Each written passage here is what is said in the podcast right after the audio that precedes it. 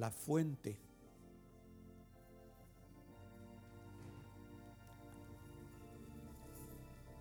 El manantial.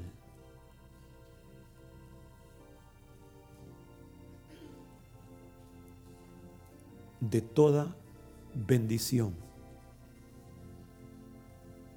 es Dios. La fuente,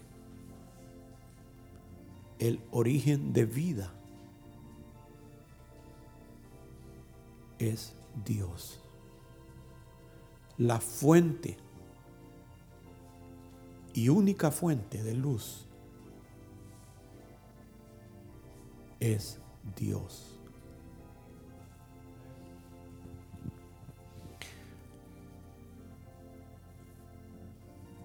Sabemos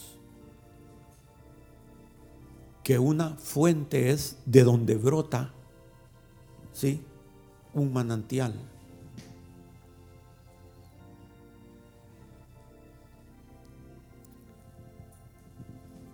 Pero después, hermanos, ese manantial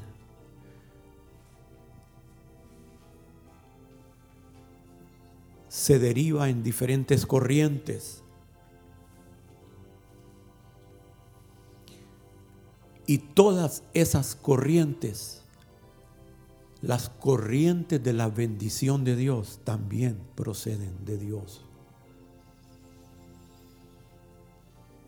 La salud, la sanidad divina, la provisión, la dirección divina, la gracia, el perdón, la restauración, el poder, etc.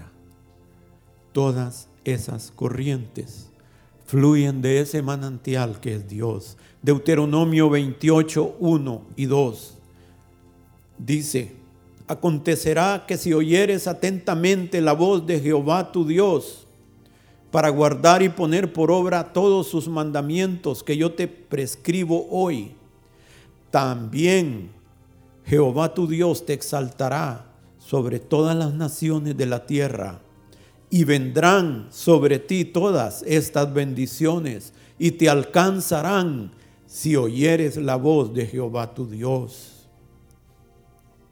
Muchas veces, hermanos, el hombre o la mujer de Dios, conscientes de su indignidad, de su debilidad, de su falta de mérito, se encuentran ligeros o prestos a pensar que las bendiciones de Dios le debieran de corresponder a otros con una caminata más consagrada, más santa. Y por eso podrían llegar a concluir que esas bendiciones no son para él o para ella. Pero estas bendiciones vendrán sobre todo el que ama a Dios.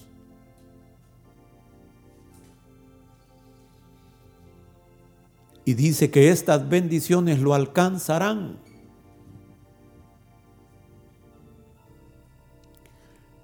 Hermanos, y por otro lado tenemos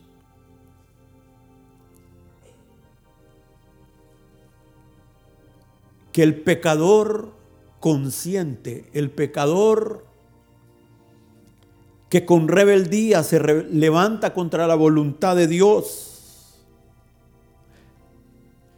y cree que no recibirá las consecuencias de su desvío, las consecuencias de su pecado, de su rebeldía. Pero Dios no puede ser burlado porque todo lo que el hombre segare, eso también cosechará. Tarde o temprano, si el pecador no se arrepiente, será alcanzado también por su pecado. Recibirá su justa retribución y si no es en esta vida, va a ser en la otra o en ambas.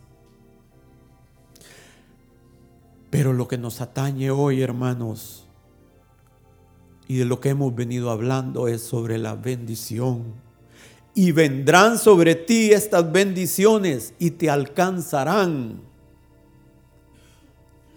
Y así como el impío no puede evitar la paga de sus pecados, Los que aman a Dios y andan en sus caminos tampoco pueden evitar las bendiciones de nuestro buen Dios. Te alcanzarán. Que dice el salmista, el bien y la misericordia. ¿Qué dice? Me seguirán. Ahí vienen esos dos guardianes atrás de nosotros. El bien y la misericordia. Esos dos ángeles enviados por Dios sobre los que lo aman. Hermanos, muchos pueden perseguir la bendición de Dios,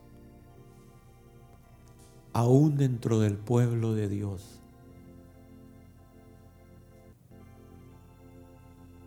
y no alcanzarla.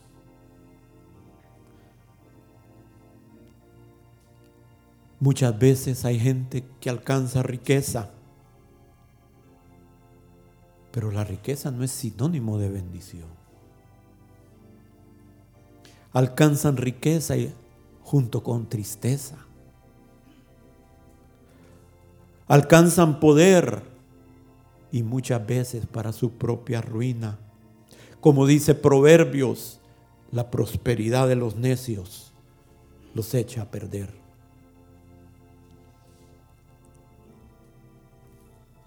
Porque la bendición de Dios no añade tristeza con ella, hermanos. El justo puede tener poco y disfrutar de ello. Al justo lo poco le abunda. ¿Por qué? Porque Jehová, Dios de Israel, ha dicho, la harina de la tinaja no escaseará ni el aceite de la vasija disminuirá hasta que Jehová haga llover sobre la faz de la tierra.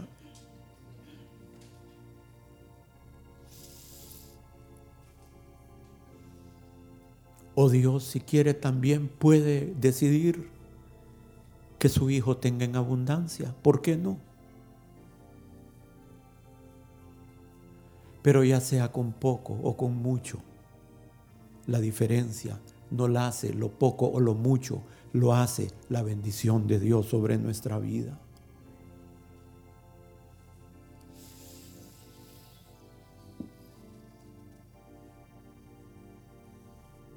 Al Hijo de Dios la bendición lo alcanza. No tenemos que andar persiguiéndola en el sentido incorrecto. Pero sí debemos de buscarla con nuestra vida, agradando a Dios. Si debemos de procurarla en su fuente.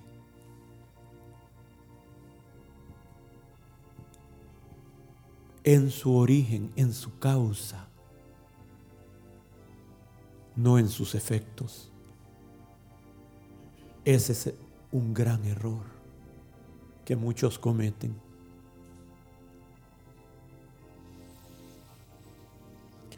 Debemos continuamente buscar el manantial de donde se origina la bendición.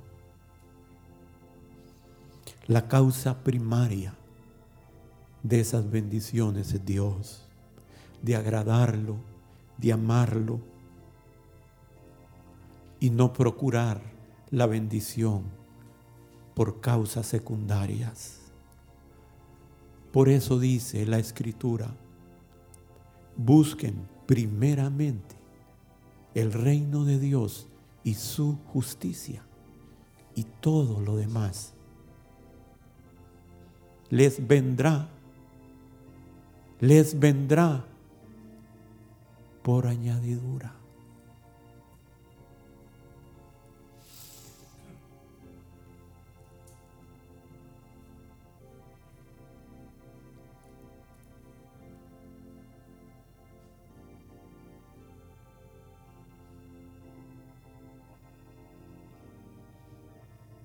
Abraham, Isaac y Jacob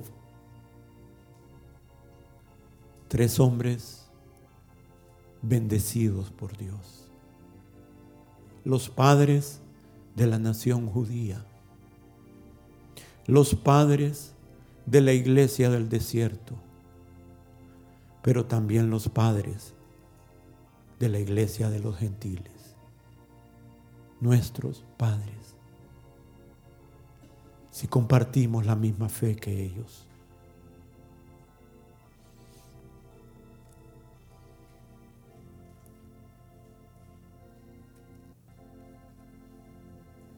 en mi corazón no hay mucho espacio para identificarme con un Abraham.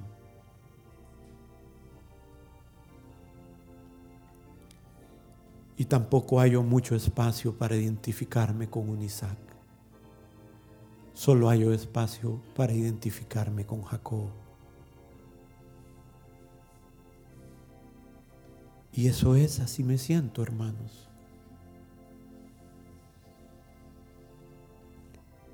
Jacob el torcido, Jacob el engañador. Pero Dios vio que a pesar de lo que él era, o más bien debido a lo que él era, buscaba a Dios, buscaba la bendición en su fuente. Y en eso Jacob no tenía doblez de corazón. En eso Jacob, con todas sus cosas, pero en buscar a Dios, tenía un corazón íntegro.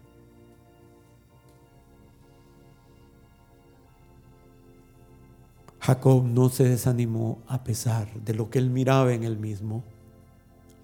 Osea 12:3 dice,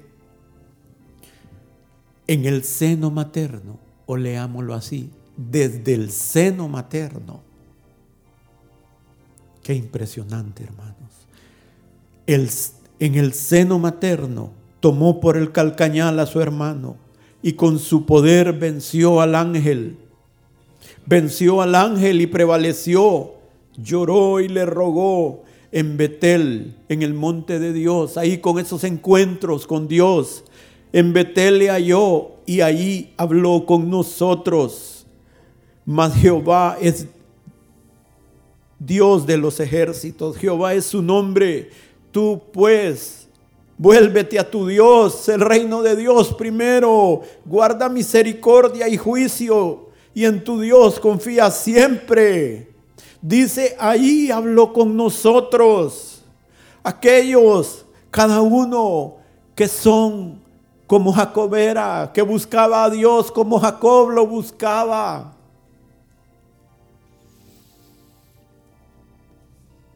Como Jacob buscaba la bendición de Dios. Tú pues vuélvete a tu Dios, guarda misericordia y juicio y en tu Dios confía siempre.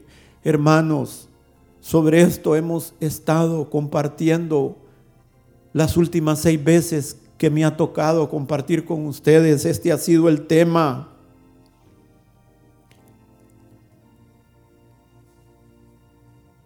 Y esta es la séptima parte, y a esta parte yo le he puesto por título, así será bendecido el hombre que teme a Jehová.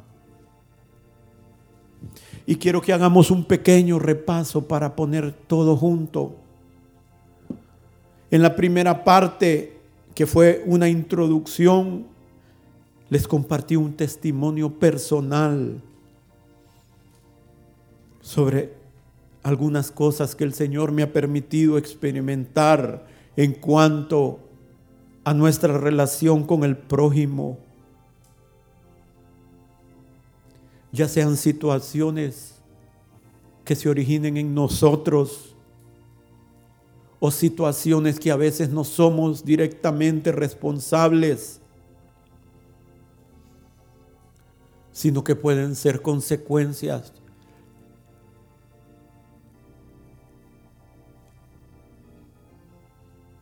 puede ser aún de nuestros padres o madres, hermanos, pero Dios nos ve como una unidad en una familia. Y en la ley de Dios está claro que muchas veces los hijos llevan las consecuencias por causa de los padres. Pero Dios dice, el hijo no morirá por causa del pecado del padre. Pero no dice que no llevará las consecuencias. Si el hijo lleva un camino diferente a su padre, escoge caminar en una senda diferente a su padre, aunque lleve las consecuencias, Dios va a hacer que eso obre para bien. Porque sabemos que a los que aman a Dios todo les ayuda bien y no será para muerte, será para vida, pero hay consecuencias.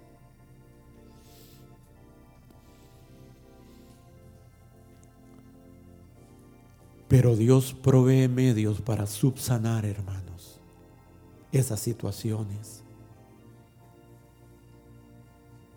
Yo no le puedo decir a usted, si usted me pregunta, hermano, y fíjese que esto, y no, hermano, yo no le puedo decir, cada caso es diferente. Mi caso fue así, el caso de usted puede ser diferente. Tiene que buscar de Dios, tiene que pedir consejo. Puede ser que sea una búsqueda, tiene que orar, ayunar. Puede que le tome horas, puede que le tome días, puede que le tome meses, puede que le tome años, puede que le tome décadas.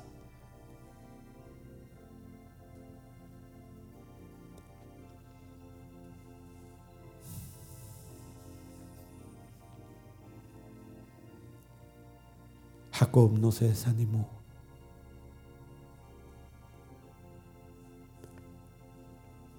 Hermanos,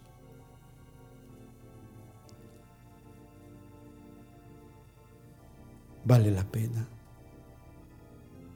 En la segunda parte continuamos, o la segunda, char, la segunda vez que compartí, continuamos con el mismo tema, la importancia de nuestra relación con nuestro prójimo, la importancia de restituir. A veces tenemos que restituir el honor de alguien que hemos dañado.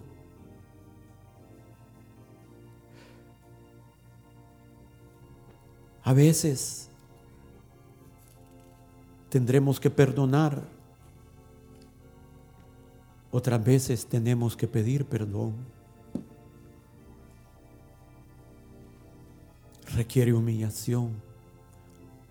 Requiere descender al Jordán siete veces y a veces ocho. Pero hermanos, yo quiero decirte,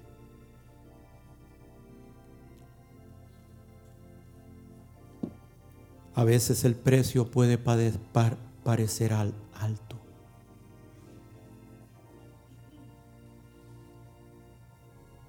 Pero yo le voy a decir, alto precio es no hacerlo. Lo que vamos a perder es eterno por no hacerlo. Entonces, a la luz de eso, vale la pena la humillación.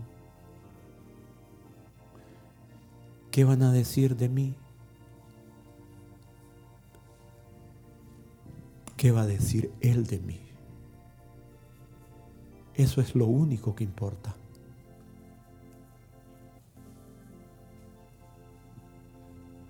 Al final Él decide sobre mi vida, sobre mis hijos, sobre mis nietos. ¿Qué piensa Él de mí?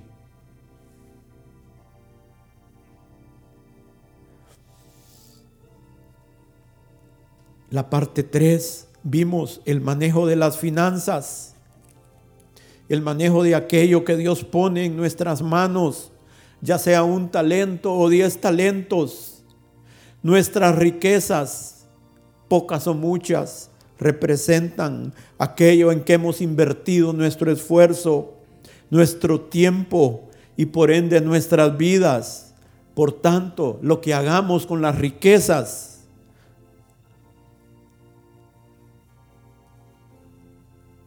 es un mensaje claro a Dios. de nuestro corazón, no con nuestras palabras, sino con hechos. No solo nuestros diezmos y ofrendas, sino con el necesitado que está cerca de nosotros, afuera de la iglesia.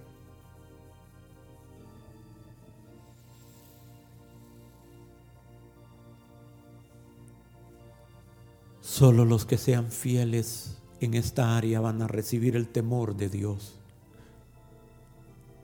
Solo los que sean fieles van a terminar bien su carrera.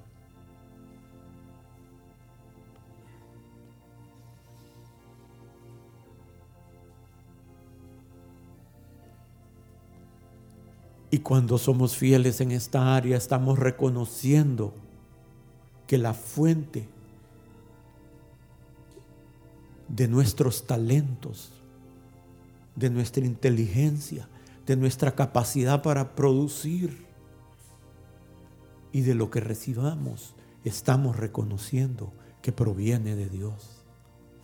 Por eso le damos a Él la primera parte. Señor, Tú me has dado esta capacidad. Tú has puesto las circunstancias en mi negocio. Tú me has rodeado de gente capaz y a veces más capaz que yo y me ayudan. Tú me has dado este trabajo, Señor. Y yo lo reconozco que tú eres la fuente de mi bendición.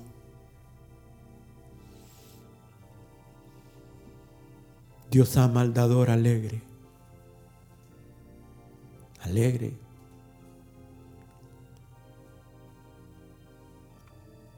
Y el que siembra escasamente, también segará escasamente. Y el que siembra abundantemente, generosamente, así va a cosechar. En la parte 5 vimos haciendo diferencia entre lo santo y lo profano, la importancia de nuestra separación como pueblo escogido, la separación del mundo y todo aquello que nos desvía, que nos aleja, que disminuye nuestro fervor por el Señor y su camino. Lo importante de guardar la pureza de y en nuestros corazones. Dios nos llama a hacer diferencia entre lo santo y lo profano, entre los santos y los profanos. Y aquí es donde muchos tropiezan y no avanzan, porque siguen manteniendo sus relaciones de amistad con gente que no quiere nada con Dios.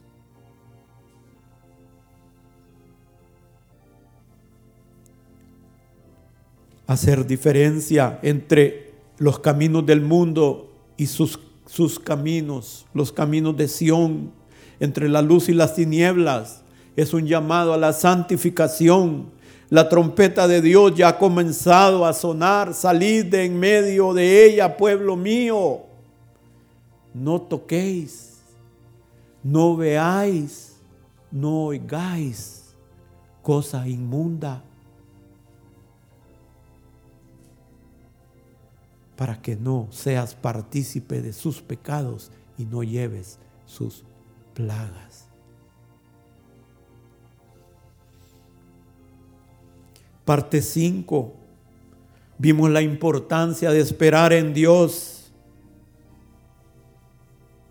Es una parte esencial de nuestra caminata. Es necesario que por medio de la fe y la paciencia alcancemos las promesas de Dios.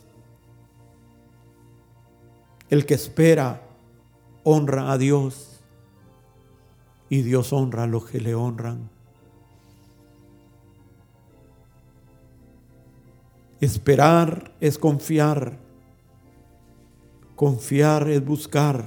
Buscar es amar. La capacidad de esperar amando y agradeciendo es lo que permite que la fe se sostenga a través del tiempo y alcance las promesas. Hermanos, Dios obra mientras esperamos.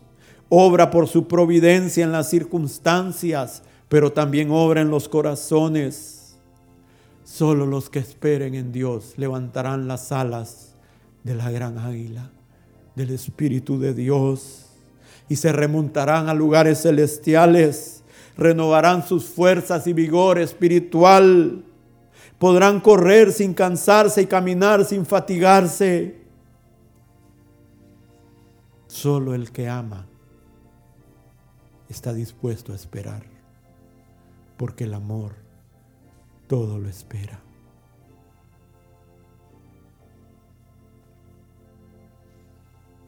En la parte 6 vimos la importancia de servir, del servicio, de servir a Dios y al prójimo. Los que han desarrollado un corazón de siervos han desarrollado un corazón humilde y solo los humildes reciben gracia. Los humildes son exaltados por Dios. Ellos no se tienen que andar exaltando, Dios los exalta. Los humildes reciben gracia.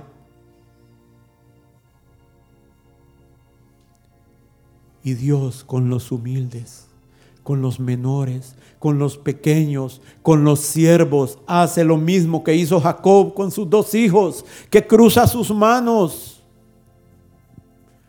y derrama la bendición sobre el que menos esperaba, sobre el menor, porque Dios ha decidido que el mayor es el que va a servir al menor.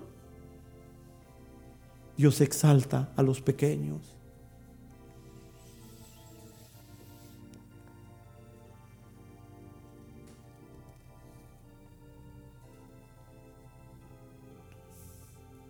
Cuando servimos, hermanos, Dios obra en los corazones. Cuando servimos a otros, es una puerta que, hacemos en el corazón de la otra persona, que hacemos que por medio del servicio su corazón no se cierre y Dios pueda obrar. Y ahí les compartí varios testimonios también. Hermanos, y si seguimos todo este camino, toda esta senda, podremos también nosotros decir, así será bendecido el hombre que teme a Jehová.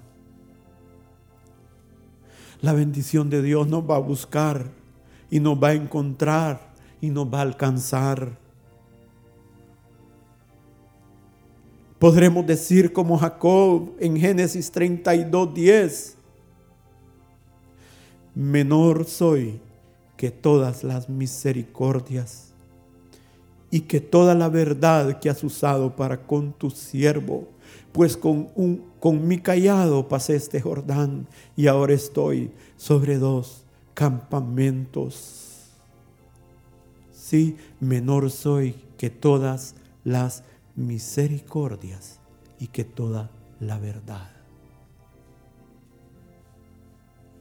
El bien y la misericordia, el bien y la fidelidad, el bien y la verdad de Dios me seguirán todos los días de mi vida. Señor, soy indigno de tus bendiciones, pero gracias, gracias, gracias y aunque soy indigno, Señor, bendíceme más. Quiero todo lo que tengas para mí, Señor, para mis hijos.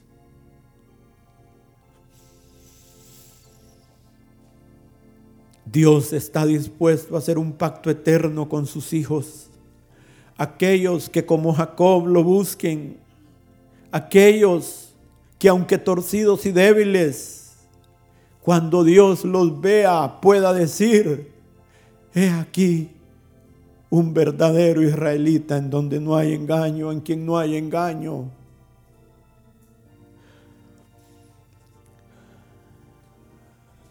Porque has luchado con Dios y con los hombres y has vencido. Y dice, y ahí lo bendijo Dios.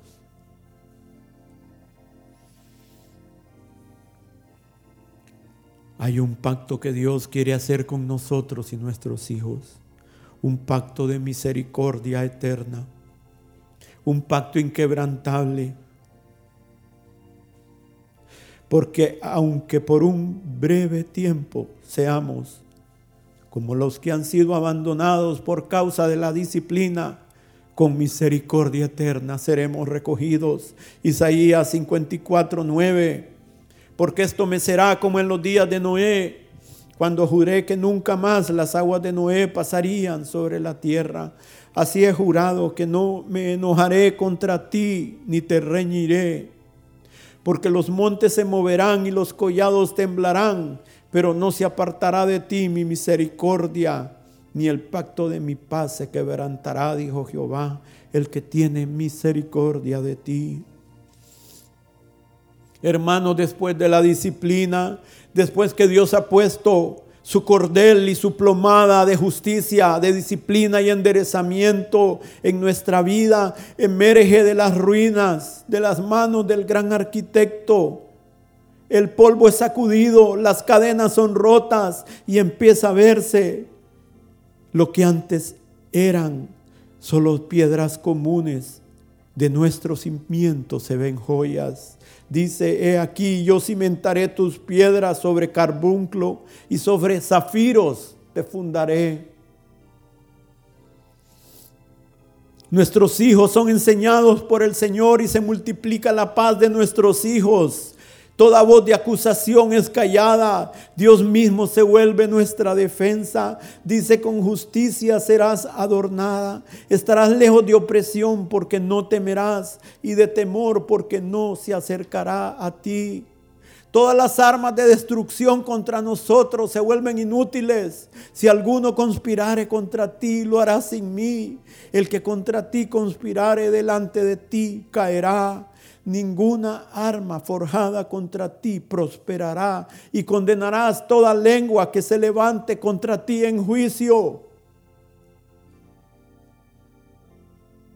Porque igual que Abraham, Dios nos dice, bendeciré a los que te bendigan y maldeciré a los que te maldigan. Dios se vuelve amigo de nuestros amigos y enemigo de nuestros enemigos. Es bajo su propio riesgo que pelean contra nosotros. La nueva Jerusalén desciende sobre nuestras vidas y vemos la herencia de los siervos de Jehová. Vemos la recompensa de andar, de transitar por esa senda antigua que muchos han abandonado, el camino de la bendición. Esta es la herencia de los siervos de Jehová y su salvación de mí vendrá.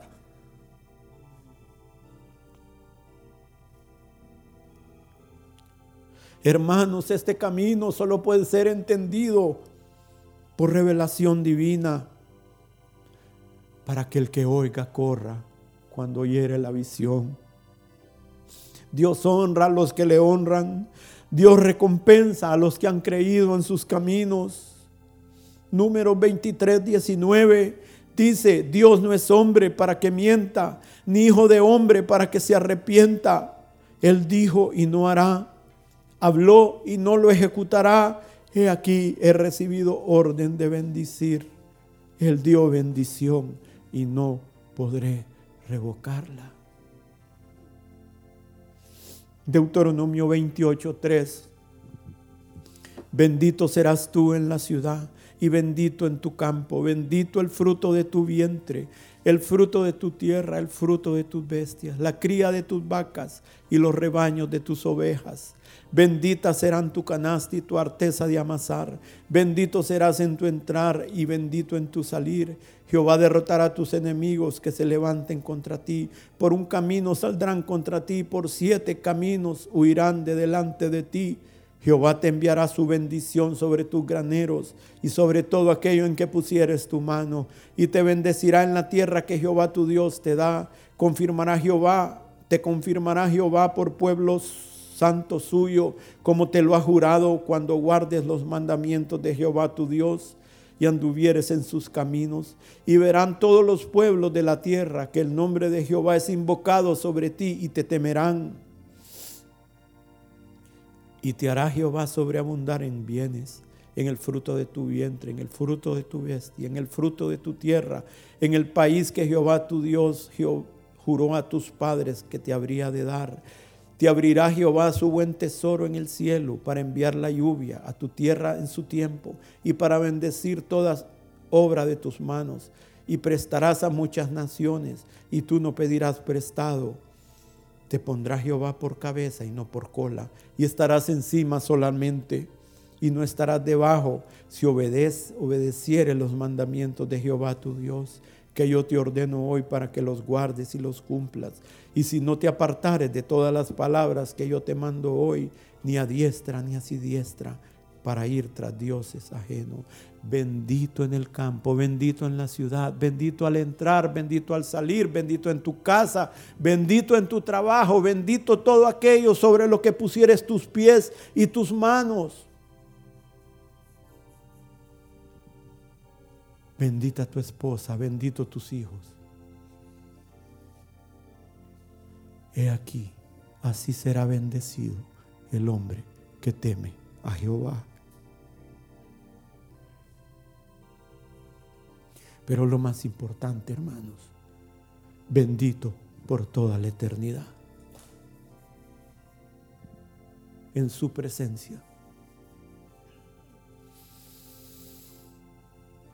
El Antiguo Testamento tiene una tendencia a centrarse en bendiciones temporales y físicas.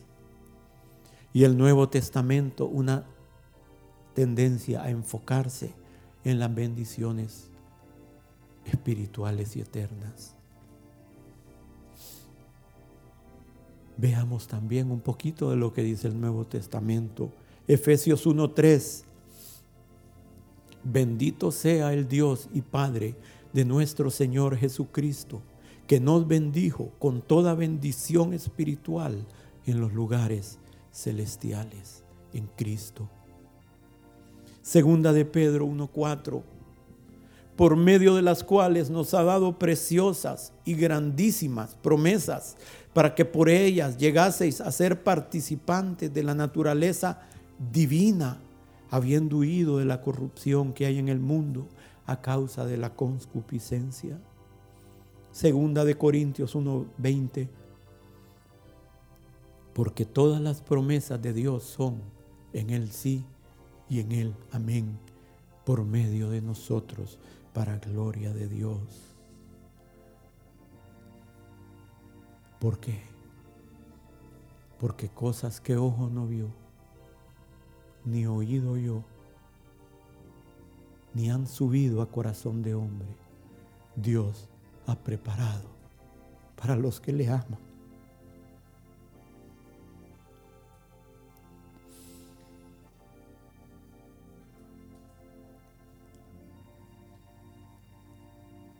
Si hemos abrazado el camino de la cruz, Dios puede encargarse de que la vida de resurrección se manifieste en nuestra vida, en este tiempo, de este lado del cielo, como sucedió con Abraham y Sara. Esa vida, ese poder de resurrección fluyó en sus vidas. Y fruto de eso vino el Hijo de la promesa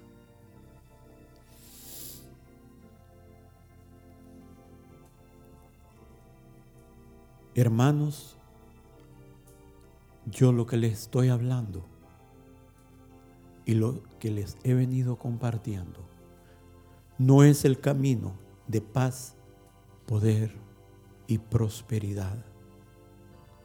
Es el camino de la gracia de Dios.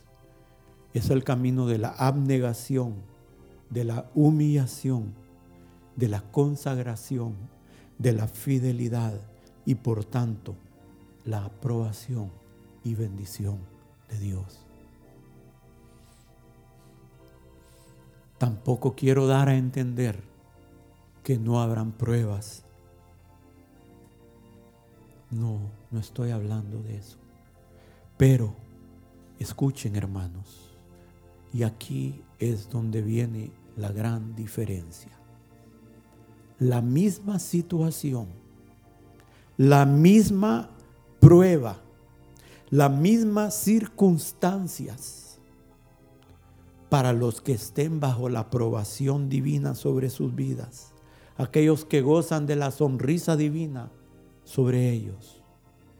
Esas circunstancias de prueba o cautiverio serán para edificación, para purificación, para su bien temporal y su bien eterno. Jeremías 24:6 Porque pondré mis ojos sobre ellos para bien y los volveré a esta tierra y los edificaré y no los destruiré y los plantaré y no los arrancaré y les daré un corazón para que me conozcan que yo soy Jehová y me serán por pueblo y yo seré a ellos por Dios porque se volverán a mí de todo corazón. El mismo cautiverio para unos va a ser de bendición y para otros va a ser de juicio.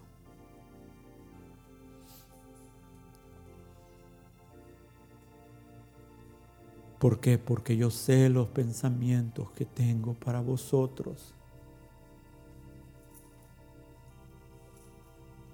Pensamientos de bien y no de mal. Para darles un buen final, un buen final eterno. Para hacerles bien eternamente. Pero por el otro lado, aquellos que estén bajo el ceño fruñido del, fruncido del cielo. Esas mismas circunstancias no serán para bien, serán para endurecimiento, para destrucción. Jeremías 24:8. Y como a los higos malos,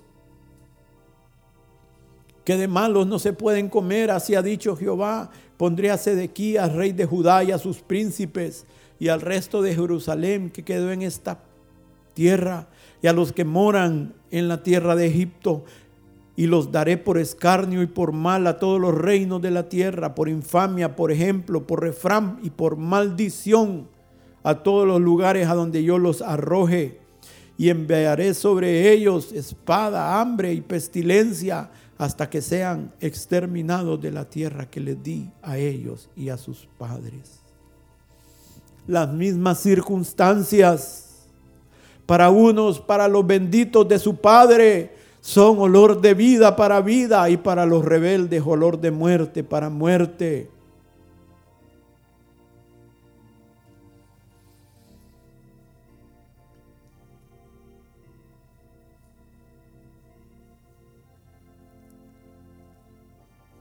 El camino de la bendición es la senda antigua. Ciertamente un camino muy angosto pero después de un tiempo se va ensanchando. Después de un tiempo, aunque hemos estado en tinieblas, la luz empieza a brillar, va aumentando, empieza a aumentar la gloria, empieza a, ampliarse la paz, la provisión va en aumento. Todo esto hasta que el día es perfecto. Y por ese camino Dios nos invita hoy a transitar el camino de la carne, de la rebeldía, de la desobediencia. de nuestras propias decisiones, de la falta de sujeción. Es un camino muy ancho y muy cómodo al principio. Y decimos, ay, qué rico aquí, uh, me voy para aquí, me voy para acá, yo hago lo que quiera, el pastor dice esto, pero yo hago esto. El hermano Alberto dice que hay que diezmar, pero yo me como mis diezmos.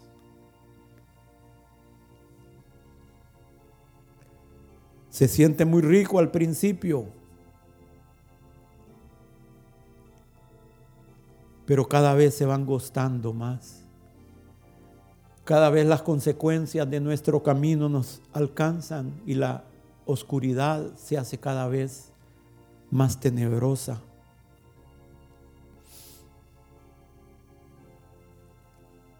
Las cadenas cada día son más pesadas. Y entonces podremos comprobar cuán amargo nos ha sido habernos alejado de la fuente del bien, de haber dejado sus caminos.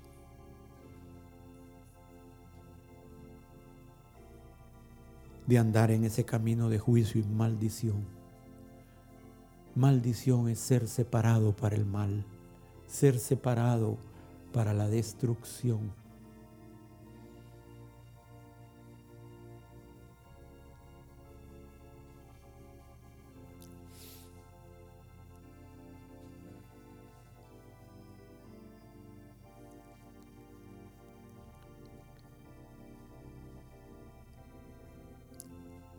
Si buscamos primeramente el reino de Dios y su justicia, su misericordia, su santidad, dijimos que todas las buenas cosas nos serán añadidas. La pregunta es, ¿hasta dónde nos serán añadidas? ¿Saben hasta dónde nos serán añadidas? Hasta donde la infinita sabiduría considere que es bueno para nosotros.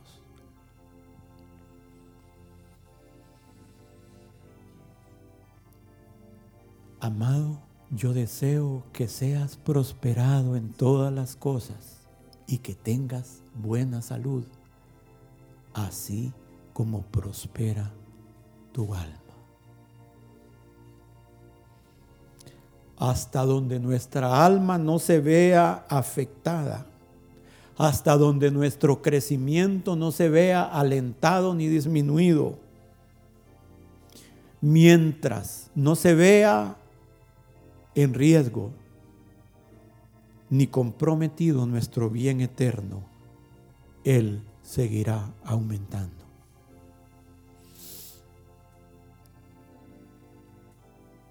Escuchen, hermanos.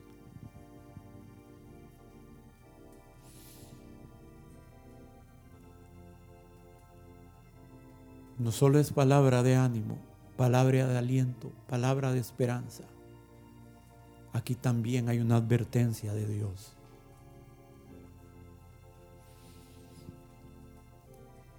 Así como los que entren en el pacto de bendición y de paz eterna de Dios podrán decir cosas que ojo no vio, ni oído yo, ni han subido en corazón de Dios, de hombre. Es lo que estamos experimentando. Ay, yo no sabía que esto era así. Qué bendición. Wow.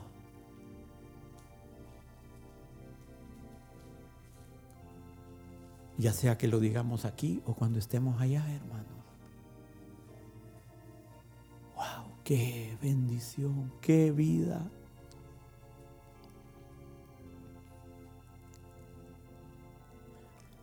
Pero los que se encuentren en el camino de la maldición también lo van a decir. ¿Y saben qué? Van a decir lo mismo que la reina de Sabá. Ni la mitad de esto se me había dicho. Cuando vean y experimenten lo amargo de la maldición, de las tinieblas, van a también decir cosas que ojo no vio ni oído. Uy, yo no sabía que esto era así. ¿Por qué no predicaron más en la iglesia de esto? ¿Por qué no me advirtieron más? ¿Por qué no me obligaron? Ya no hay remedio. Estoy en esta eternidad sin esperanza.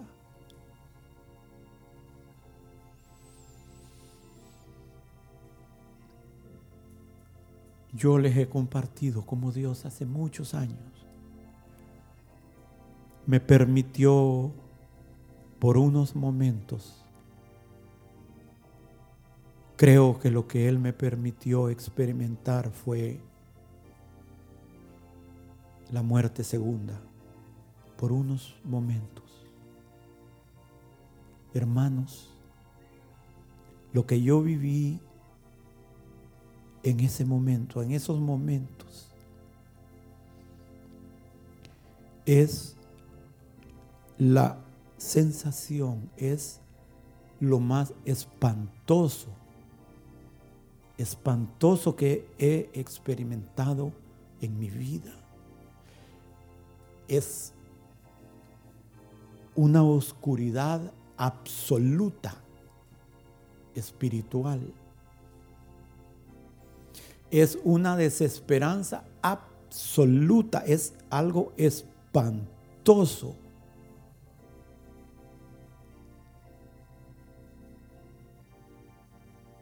Y esa experiencia no solo me afectó espiritualmente, físicamente. Después de eso mis ropas quedaron empapadas como si se hubieran mojado en agua. Me tuve que quitar toda la ropa. Sudé. O sea, fue una experiencia espantosa. Quedé como muerto, quedé literalmente como muerto y poco a poco me fui incorporando. Una cosa horrible, horrible. Y después de eso yo estuve como 20 días que no estaba en mis cabales, estaba mal. Fui afectado por ese instante. Y ahí no experimenté las llamas eternas. Solo les estoy hablando de lo espiritual, no de lo físico que se va a sentir en ese lugar. Ese es otro tormento. Pero hermanos, el tormento espiritual de saber que no hay esperanza, no tienes idea, hermano o hermana, es inimaginable. Solo así lo puedo describir. Es inimaginable esa sensación vivir eso por la eternidad es aún más inimaginable.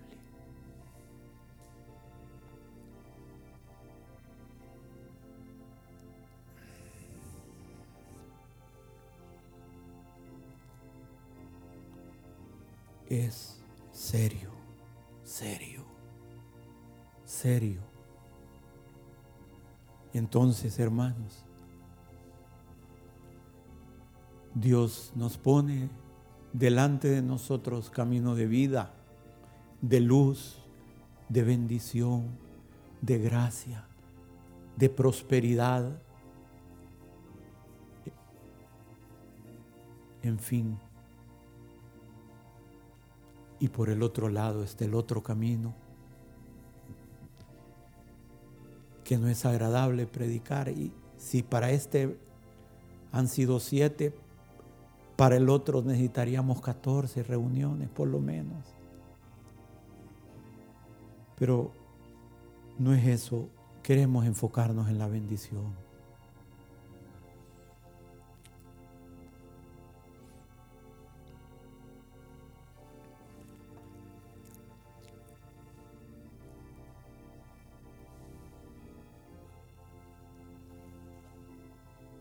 Hermanos, si estamos bajo su bendición, aunque sucedan cosas que parecen malas, van a ser para bien.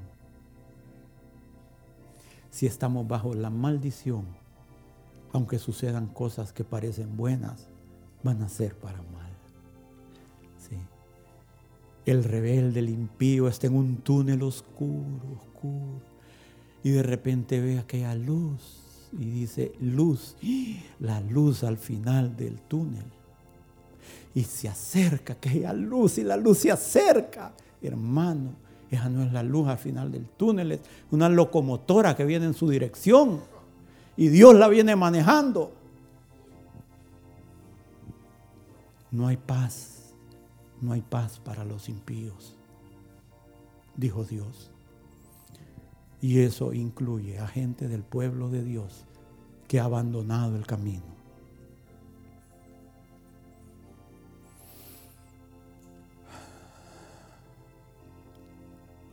El Dios que está en medio de nosotros, el poderoso, Él nos salva, se goza sobre los benditos de su Padre cae de amor con alegría sobre nosotros, se regocija con cánticos al hacernos bien.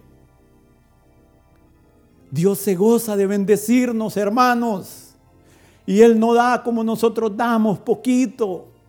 Y Él no da sacando en cara como nosotros, ¿verdad? Que somos prestos a sacar. Él no, hermanos. Dios no nos anda sacando en cara nada. Él da y tiene más, más reservado, más reservado.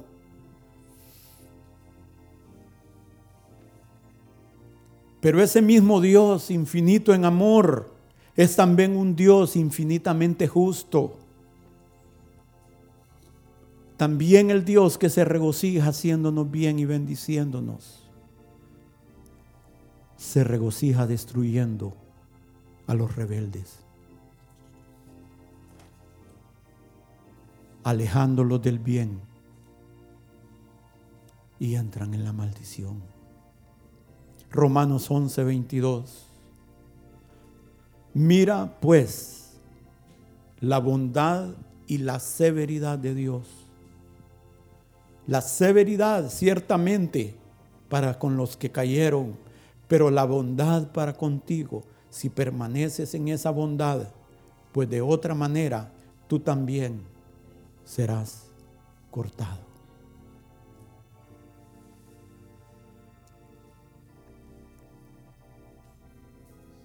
Pónganse de pie.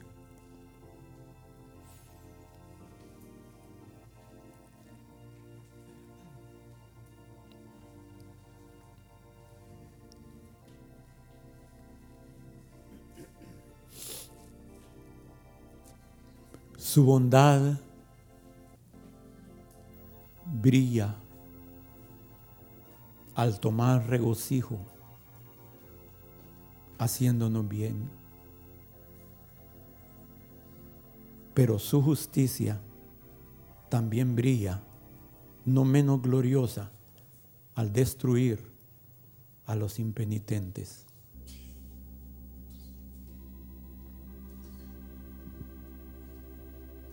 Oh hermanos,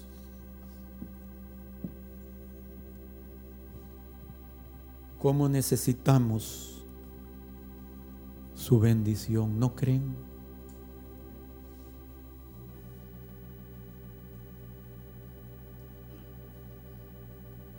Hermano, no importa si eres pobre o si eres rico, no importa si eres inteligente o eres bruto. o eres torpe. Hermanos, es que hay gente que así se considera. Discúlpenme que sea tan expresivo en hablar, pero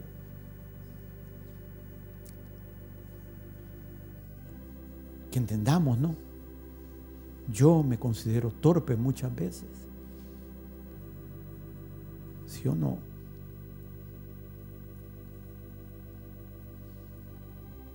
No importa, hermanos, si somos genios, que tengamos tres doctorados o seamos analfabetas. No importa si eres hombre o mujer, si eres niño o un anciano. Lo que importa es la actitud de nuestro corazón. Y nunca es tarde para comenzar, hermanos. Si te has detenido en el camino, si estás en pausa en tu camino, hermano, es tiempo de correr. Dice, para que el que oiga, corra. Es tiempo de avanzar, hermano y hermana. Ya no te detengas por una ofensa,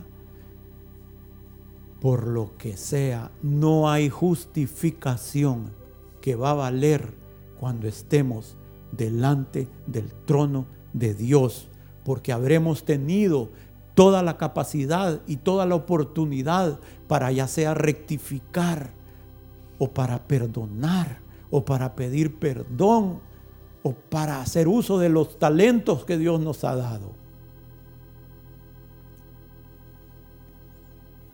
¿Cómo necesitamos ese rocío del cielo, hermanos? Esa influencia divina en nuestras vidas. ¿Cómo necesitamos esa mano que nos levante? ¿Cómo necesitamos oír? No temas, yo estoy contigo para librarte, para fortalecerte, para animarte como poderoso gigante. Yo estoy contigo.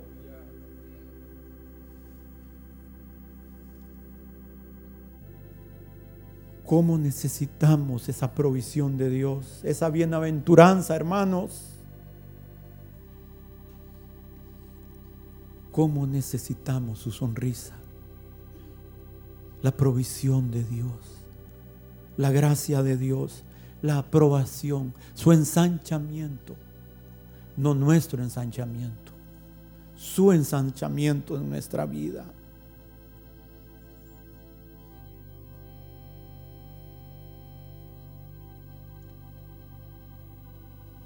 Señor, ayúdanos. ¿Creen que podemos orar eso? ¿Creen que vale la pena, hermanos?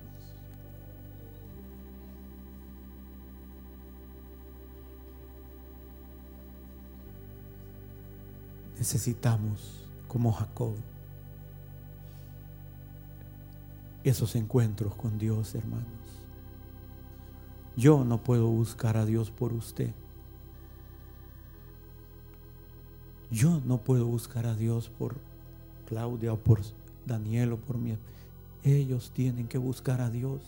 Yo lo único que puedo hacer es orar por ellos. Aplica a todos. Es algo personal.